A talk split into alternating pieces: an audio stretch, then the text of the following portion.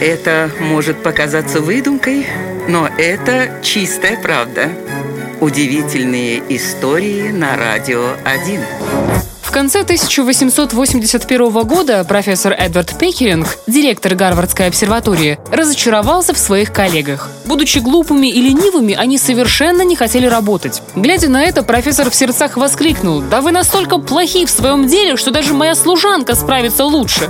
Неизвестно в точности, что произошло дальше, но Эдвард Пекеринг действительно нанял на работу в обсерваторию свою служанку. Ею оказалась бывшая школьная учительница из Шотландии по имени Вильямина Флеминг. Официально она занималась простой канцелярской работой, но за несколько лет госпожа Флеминг разработала систему классификации звезд. Она провела огромную работу по каталогизации всех известных небесных объектов. Более того, ей самостоятельно удалось открыть несколько белых карликов и даже обнаружить целую туманность, получившую название «конская голова». Свою головокружительную карьеру она закончила, став первой американкой, получившей звание почетного члена Британского королевского астрономического общества. И вряд ли в тот момент кто-то вспомнил, что много лет назад Вильямина Флеминг была обычной служанкой.